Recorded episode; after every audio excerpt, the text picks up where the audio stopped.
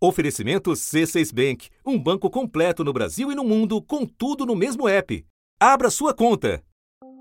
Cumprimento cordialmente Vossa Excelência. Essa questão de ordem que foi formulada. 15 segundos. Não, não, vamos votar tudo, mas vamos. Não sei quais são os requerimentos que quer, senhor. Os trabalhos mal tinham começado quando os senadores souberam que a principal atração fugiu do dia D e da hora H. O ministro Pazuello teve contato com dois é, coronéis auxiliares dele esse final de semana que estão com Covid. Segundo a informação que eu tenho, ele vai entrar em quarentena e não virá. E anda sem máscara e não pode Sim, vir na Senadora CPI. Elisiane, por favor.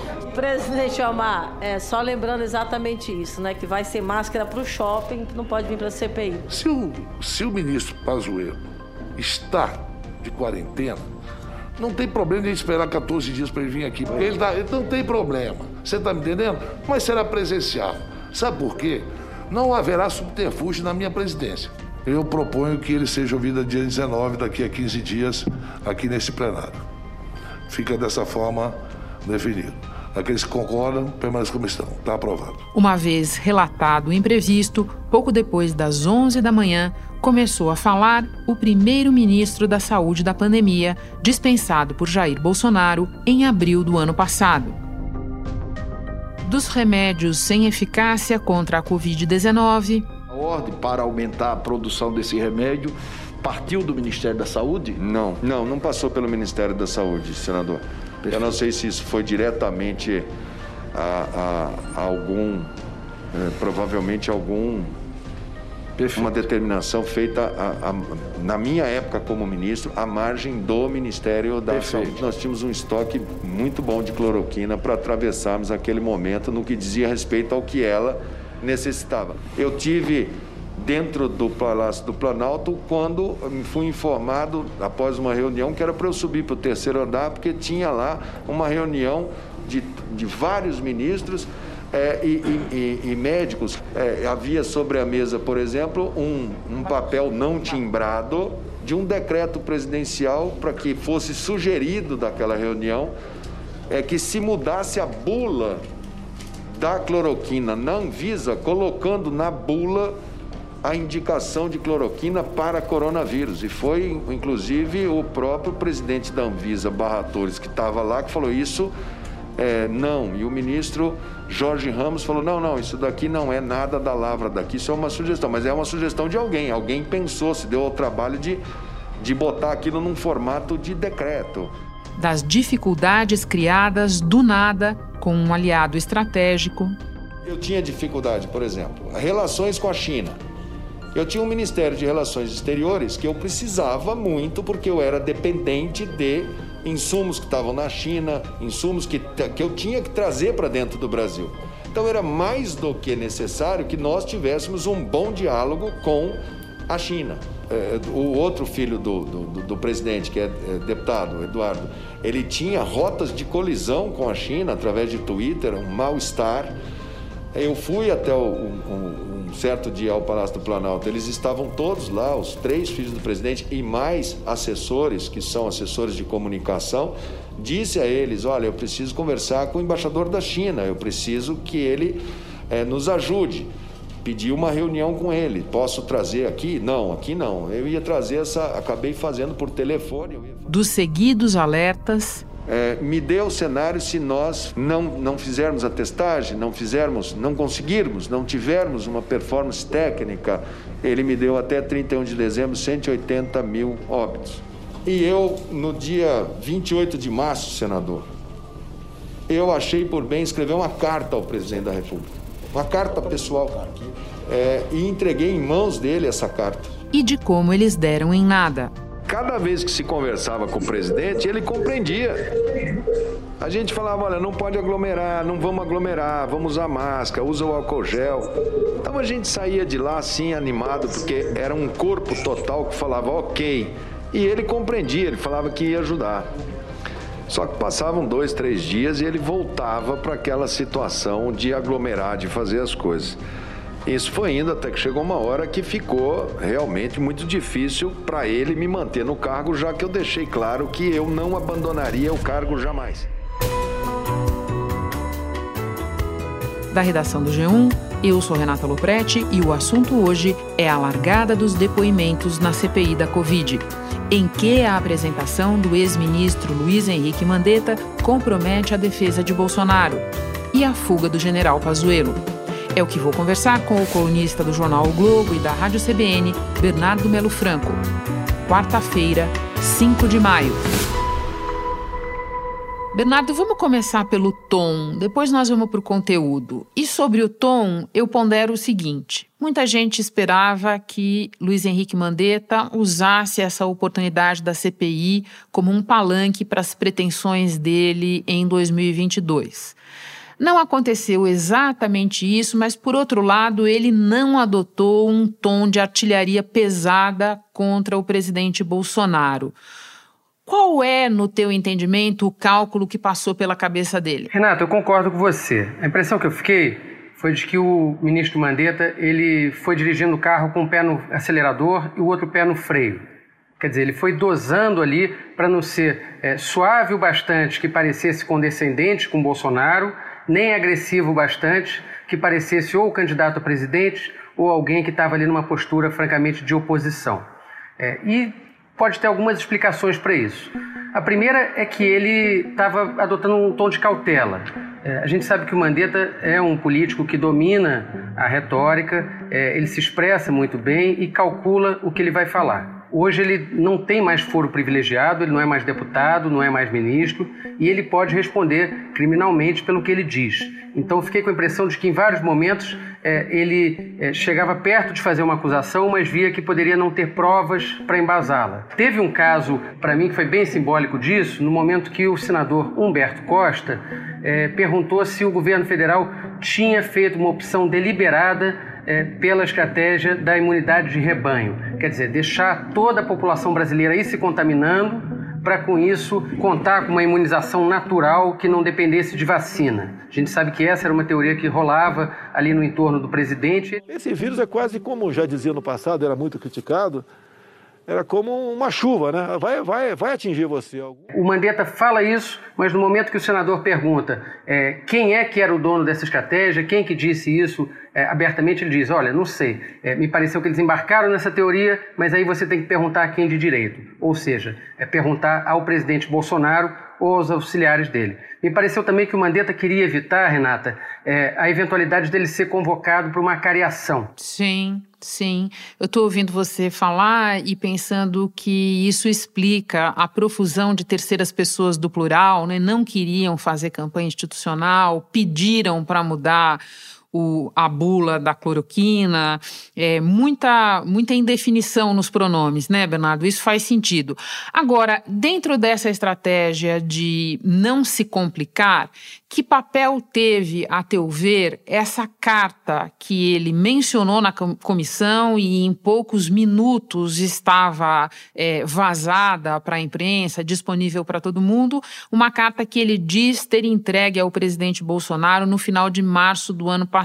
Qual era o papel dessa carta na história, Bernardo? Renata, para mim o papel dessa carta é um papel de blindagem. O término final dessa carta é nesse sentido, tendo em conta que a atuação do Ministério da Saúde no preparo, vigilância e resposta resposta à pandemia, em consonância com o Regulamento Sanitário Internacional do Decreto de 30 de janeiro de 2020, fundamenta-se nos fatos apurados, nas evidências científicas e na observância dos princípios e regras que alicerçam os direitos e garantias fundamentais de todo cidadão brasileiro, recomendamos expressamente que a Presidência da República reveja o posicionamento adotado, acompanhando as recomendações do Ministério da Saúde, uma vez que a adoção de medidas em sentido contrário poderá gerar colapso do sistema de saúde e gravíssimas consequências à saúde da população brasileira. O Mandetta se blinda no momento em que ele bota num documento escrito e entrega esse documento à CPI, dizendo o seguinte: olha, eu avisei o presidente que ia dar problema. Eu avisei o presidente que se ele não seguisse as orientações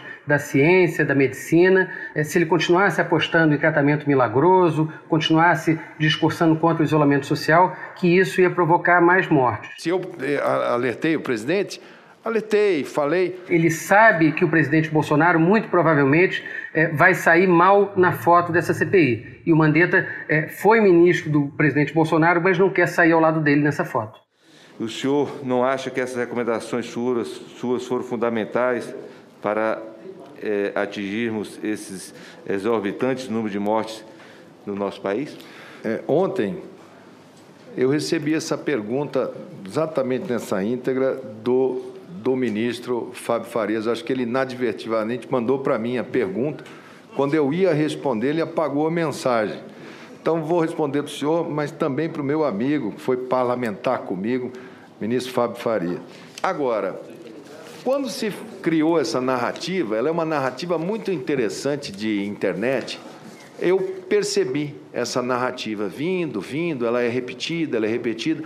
É, eu vejo ela como uma, uma guerra de narrativa, sabe? Bernardo, vamos então para o conteúdo. Né? A essa altura, nós já sabemos de algumas coisas. Primeiro, que cloroquina vai ser uma estrela dessa CPI. Segundo, que nós vamos ouvir na CPI, repetidas por depoentes, algumas coisas que nós vimos no passado. Mas isso ainda assim pode ter um impacto. Eu me refiro ao momento no dia de hoje em que Mandetta deixa claro que o governo fez uma tentativa, fez um movimento em direção a ele, Mandetta, para mudar a bula da cloroquina.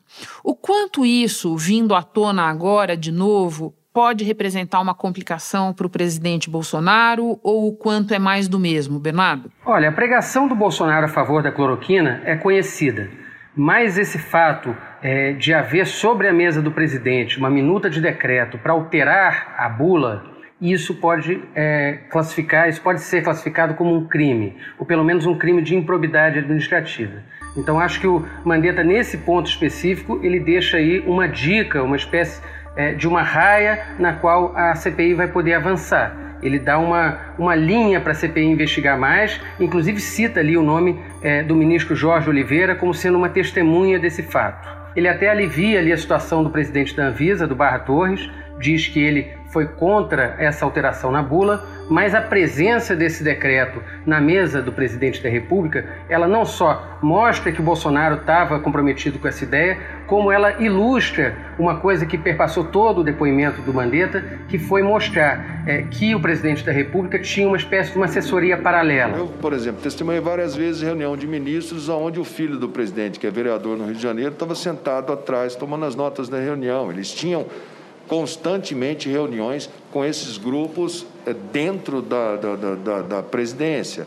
Então, por essas, por essas questões indiretas de ah, está tendo uma reunião com outros médicos, com outras pessoas, com outros auxiliares, é, eu imagino que ele construiu, fora do Ministério da Saúde, ele construiu alguns, alguns aconselhamentos que o levaram para essas tomadas de decisões que ele as teve. Ele ouvia gente que não era especialista ou que eram médicos comprometidos com esses tratamentos chamados alternativos, esses remédios milagrosos, ora cloroquina, ora ivermectina, substâncias que não têm comprovação científica de eficácia contra a Covid. Bernardo, é nessa linha que você vai traçando para nós, um dos sujeitos ocultos desse depoimento é o deputado Osmar Terra, não? Exatamente. O Osmar Terra é um dos pivôs do negacionismo no governo, é, mas também não é o único.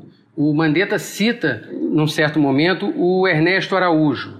É, fala claramente que o ex-ministro das Relações Exteriores atrapalhou na negociação é, com países estrangeiros, especialmente com a China. Também cita um dos filhos do presidente como tendo obstruído essas negociações que eram importantes para o Brasil, tanto na importação de vacinas quanto de insumos. Era um momento em que a, a, o, presidente Trump chamava o vírus de vírus chinês, havia um mal-estar da China com os Estados Unidos, e aqui, de alguma maneira, é, faziam-se esse tipo de esse tipo de conflitos com a China que eu achava naquele momento que dificultava muito a boa vontade. Bernardo, quero voltar a duas coisas que você mencionou. Primeiro, essa ideia do Mandetta de que o presidente se aconselhava com outras pessoas, que ele tinha outras fontes que não o Ministério da Saúde. E segundo, a ideia de que o governo Bolsonaro apostou na imunidade de rebanho. Queria juntar esses dois pontos e te pedir que explique para nós por que imunidade de rebanho é um assunto perigoso para o presidente? Qual pode ser a implicação criminal até de se chegar à conclusão via CPI de que o governo apostou nisso? Renata, eu acho que esse é um dos maiores riscos que o presidente enfrenta hoje. É a CPI conseguir comprovar que houve uma ação deliberada do governo brasileiro para deixar a população se infectar com o coronavírus. E tem muitas evidências que apontam nesse sentido e o depoimento do ministro Mandetta acabou dando mais algumas ou reforçando é, essa tese, essa desconfiança que é de muitos especialistas e hoje também predomina entre os senadores da oposição. É, o presidente da República, é, como eu falei, ele disse em várias entrevistas que a Covid era como uma chuva, que as pessoas iam se molhar, iam acabar pegando o vírus e que isso ia formar uma imunidade de rebanho, portanto, é, é como se a doença fosse se resolver por si só. A gente sabe que isso não é verdade, entre outras coisas, porque esse é um vírus muito letal ou seja, você deixar as pessoas se contaminarem significa você assumir o risco das pessoas morrerem em massa, coisa que aconteceu no Brasil, continua acontecendo, e também é, existe o risco das novas cepas. O que a gente está vendo agora são milhares de casos de pessoas que já tinham se infectado com a Covid acharam que estavam imunes ao vírus, eh, deixaram de tomar as precauções aconselhadas pela ciência e acabaram se infectando de novo. Muitas delas morrendo nessa segunda contaminação pela Covid. Então, se ficar comprovado de que isso foi uma estratégia deliberada do governo, que o presidente Bolsonaro de alguma forma empurrou as pessoas para se contaminarem, isso representa também que o presidente da República empurrou as pessoas para o matadouro. E aí é, a CPI vai ter mais elementos para responsabilizá-lo e pedir o seu indiciamento até criminal é, pela morte de tantos brasileiros que poderia ter sido evitada. Uma observação lateral, mas que me parece digna de nota, Bernardo, se é verdade que Mandetta não descarregou artilharia pesada sobre o presidente Bolsonaro e que lá na comissão Bolsonaro tinha quem o defendesse, o mesmo a gente não pode dizer do ministro Paulo Guedes. Ele apanhou do Mandetta e apanhou de senadores da comissão sem ninguém para defendê-lo. Por que, que Paulo Guedes está hoje em dia nessa situação em que até na CPI da Covid ele está na chuva? É verdade, Renata. O Paulo Guedes é um ministro que se sentia blindado por muito tempo blindado pelo presidente Bolsonaro, blindado pelo Congresso, blindado pelo apoio empresarial. Esses apoios foram sumindo e ficou claro na CPI é, que a situação política dele também é muito complicada. Só comunicar a Vossa Excelência que, a partir das informações prestadas pelo depoente, pelo ex-ministro Mandetta, estou protocolando e peço, inclusive, a rápida apreciação do requerimento convocando o ministro Paulo Guedes o Mandetta, e ele põe ali é, o Paulo Guedes numa situação bastante constrangedora, no momento que diz que o Paulo Guedes foi uma espécie de um ideólogo do presidente naquela tese é, de contrapor a saúde à economia. Numa linha assim, é, você libera o dinheiro para as pessoas e bota as pessoas de volta no mercado para trabalharem, é, e a, a, doença a gente cuida depois. Essa foi a posição do governo Bolsonaro e essa posição se refletiu nessas mais de 400 mil mortes que a gente já tem hoje. Esse ministro Guedes da Economia, quando saiu com eu vi aquilo. É, um, um desonesto intelectualmente, uma coisa é, pequena, né? um homem pequeno para estar tá onde está. Quando eu tive na Câmara, eh, o, recurso que a Câmara falou, olha, nós temos aqui que se foi votado, que seria usado pelos parlamentares, nós vamos debater como fazer. E ele falou, ele saiu com 5 bi e não comprou vacina. Paulo Guedes não estaria na chuva se a situação dele fora da CPI fosse mais confortável. Se ele ainda tivesse o apoio político que ele já teve, se ele tivesse é, o respaldo do próprio presidente da República. Mas não é isso que a gente está vendo. Ele tem sido desautorizado pelo chefe, já teve o seu ministério bastante esvaziado nesses últimos meses com demissões em série, é, com ameaças de fatiamento do Ministério para recriação de pastas é, que hoje ele controla, e por outro lado também o Centrão está avançando com mais voracidade sobre é, a gestão econômica do governo. Eu também fiquei com a impressão, não sei se é a sua, de que aconteceu ali uma espécie de um acerto de contas. O Mandetta saiu do governo há mais de um ano, guardou algumas mágoas e aproveitou esse momento para dar um troco no ministro da Economia. Sim, faz bastante sentido. Passando agora para o depoimento que não haverá nesta quarta-feira, ou como a gente brinca aqui no assunto, corra, Pazuelo, corra. Bernardo, você pode nos explicar o que aconteceu muito brevemente, mas mais do que isso, o que a fuga do Pazuelo revela sobre o ambiente no governo em relação a essa CPI. Renata, para usar uma expressão militar, é, o general bateu em retirada, né? Era o depoimento mais aguardado dessa primeira semana e, em cima da hora, ele apresenta o famoso atestado médico é, para dizer que não pode é, comparecer. Eu não preciso pedir nenhum exame, nenhum teste. Zero. A palavra do comandante do exército basta para mim. Mas ele será presencial, senador Ciro e senador é, Marco Rogério. Eu espero 14 dias, mas ele vem aqui. Só, só É curioso porque o mesmo Pazuello, que agora se revela preocupado com a contaminação dos colegas, é o ministro que estava passeando no shopping center de Manaus. Dando um rolê no shopping sem máscara. Sem máscara e, portanto, é, não só se expondo ao coronavírus, como também é, expondo as outras pessoas, dando um mau exemplo, ainda mais para quem ocupou o cargo de ministro da Saúde. O que a gente sabe hoje? O Pazuello está com bastante medo desse depoimento por duas razões. Primeiro, porque ele sabe é, que ele responde sozinho pelo momento mais letal da pandemia no Brasil. É, ele assumiu o cargo com cerca de 15 mil mortos e entregou esse cargo dez meses depois com mais de 180 mil mortos. Então, estão sobre as costas dele é, pilhas de cadáveres, o momento mais dramático é, da pandemia. É, por outro lado, é, ele durante a sua permanência no, no, ministério, ele se comportou sempre como um pau mandado do presidente. Senhores, é simples assim. Um manda e o outro obedece. Mas a gente tem um carinho, entendeu? Dá pra, dá Opa, pra desenrolar. Tá pintando o clima. Dá pra desenrolar. Então, o Pazuello ser responsabilizado significa o presidente Bolsonaro ser responsabilizado junto porque afinal Pazuello mesmo dizia que estava ali só cumprindo ordens do presidente da República. Então é um depoimento que preocupa o Pazuello como pessoa física, mas preocupa também o governo como pessoa jurídica. E para acrescentar isso tudo, Renata, é, tem aquele discurso final do Pazuello no Ministério da Saúde, um vídeo que ele gravou e depois foi divulgado, no qual ele diz que recebeu pedidos de um pichulé no fim do ano dando a entender que tinha ali um pedido de corrupção, é, de gente querendo roubar verbas da saúde. O CPI vai demorar 90 dias. o que vai acontecer é que, como o ministro Pazuello falou em pichuleco, aí o, o Fábio falou que o ministro mas, era incompetente, vai só demorar um pouco para a gente chegar às conclusões, só isso. Ele diz que resistiu a isso e que foi afastado porque não aceitou se corromper. Então, é, a partir dessa fala, os senadores vão pedir nomes, querem saber quem fez propostas indecentes, por que, que ele recusou e qual era o papel do Palácio do Planalto nisso. E para terminar, Bernardo, se não tivermos novas fugas, nesta quarta deve acontecer o depoimento do ex-ministro número 2, Nelson Teich. Você recomenda a quem nos ouve prestar especial atenção em que aspecto do depoimento dele? Olha, o Teich é uma figura enigmática, né? É, ele passou menos de um mês no ministério e a gente poderia dizer que ele praticamente entrou mudo e saiu calado.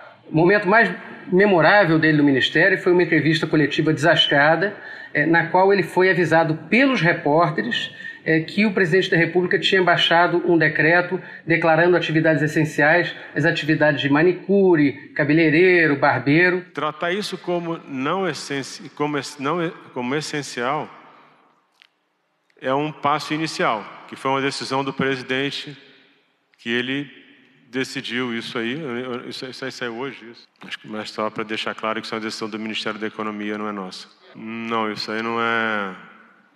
Acho que isso, não, não. Não passou, não é atribuição nossa. Isso aí é uma decisão do presidente. E aquilo ali meio que simboliza, resume o que, que foi essa gestão do Tais. Alguém que não tinha força nem mesmo para nomear o seu número dois, que era já então o general Pazuello, imposto pelo Palácio do Planalto. É, o Taixa acho que tem dois pontos é importantes para a gente prestar atenção. Primeiro é que ele saiu dizendo que tinha escolhido sair, mas nunca deixou muito claro qual foi o motivo. A gente sabe que ele resistiu ali a uma pressão para receitar a cloroquina, mas a gente não sabe exatamente qual foi a conversa decisiva, qual foi o pedido do presidente da República que ele não quis aceitar. E isso ele vai ser cobrado a dizer para a CPI. E o segundo ponto é que começa na gestão do TAIS a negociação para a compra de vacinas. E ali é, a CPI também procura é, comprovar a má-fé ou a negligência do governo Bolsonaro, que recusou seguidas ofertas de vacinas feitas por laboratórios estrangeiros, entre eles a Pfizer, é, enfim, que poderiam ter feito essas vacinas chegarem ao Brasil ainda no fim de 2020. Então, é, o TAIS é um arquivo vivo dessas duas coisas: do negacionismo, da interferência política é, do presidente Bolsonaro, mas também da negligência do governo na compra das vacinas. Muito obrigada por encontrar esses minutos para conversar. A gente sabe que quando termina depoimento de CPI, o que não falta é serviço. Bom trabalho para você. Um prazer, Renata. Obrigado. Até a próxima. Este foi o assunto podcast diário disponível no G1, no Globoplay ou na sua plataforma de áudio preferida. Vale seguir o podcast no Spotify ou na Amazon, assinar no Apple Podcasts, se inscrever no Google Podcasts ou no Castbox e favoritar no Deezer. Assim, você recebe uma notificação sempre que tiver novo episódio. Eu sou Renata Lopretti e fico por aqui. Até o próximo assunto.